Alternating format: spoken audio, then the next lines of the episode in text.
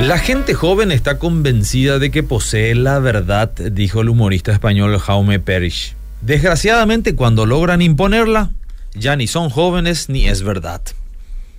Muchas veces consideramos que no tenemos la madurez necesaria para emprender grandes cosas, grandes desafíos o alguna cosa importante.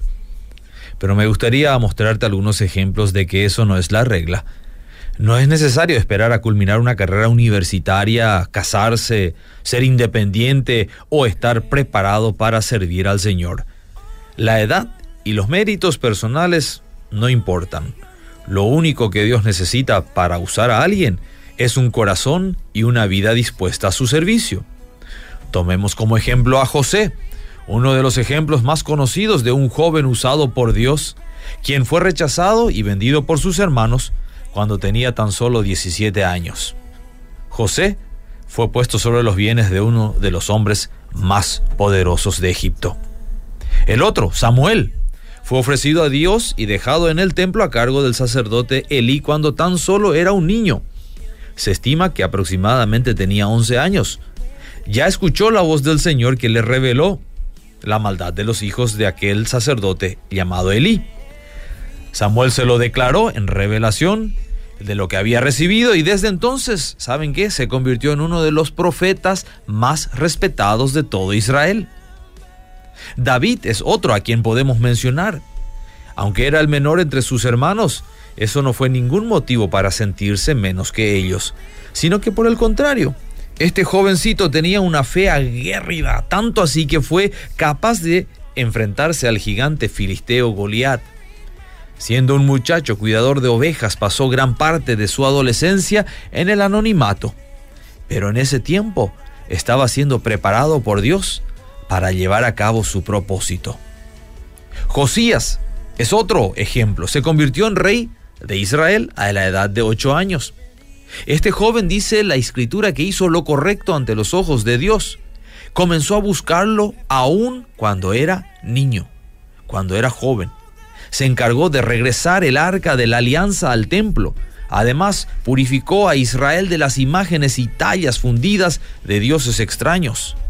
Josías permaneció fiel a Dios y fue considerado uno de los mejores reyes de todo Israel. También podemos mencionar a un Daniel.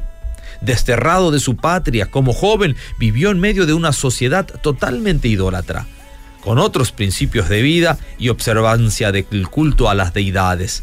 No obstante, se propuso decididamente no contaminarse con aquello que lo alejaría de su fe en Dios. No se dejó amedrentar por el temor, por la vergüenza, ni el que dirán. Su determinación le sirvió para ser hallado diez veces mejor que los demás jóvenes de su entorno.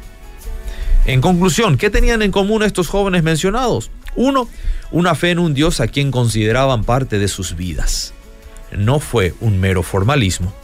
Dos, conocían a Dios de una manera personal, no solo por lo que otros le contaron. Y tres, tuvieron la influencia de una familia que amaba a Dios. ¿Qué tal es tu influencia en los jóvenes a tu alrededor? Times were easy. Walking closer every day.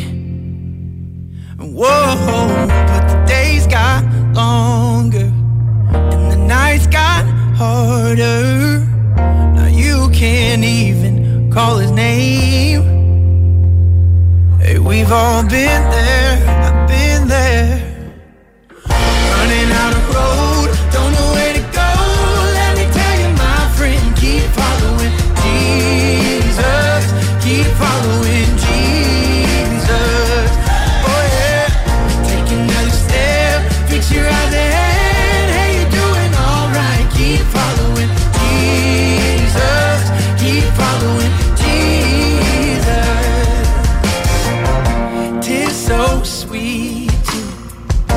Trust in Jesus.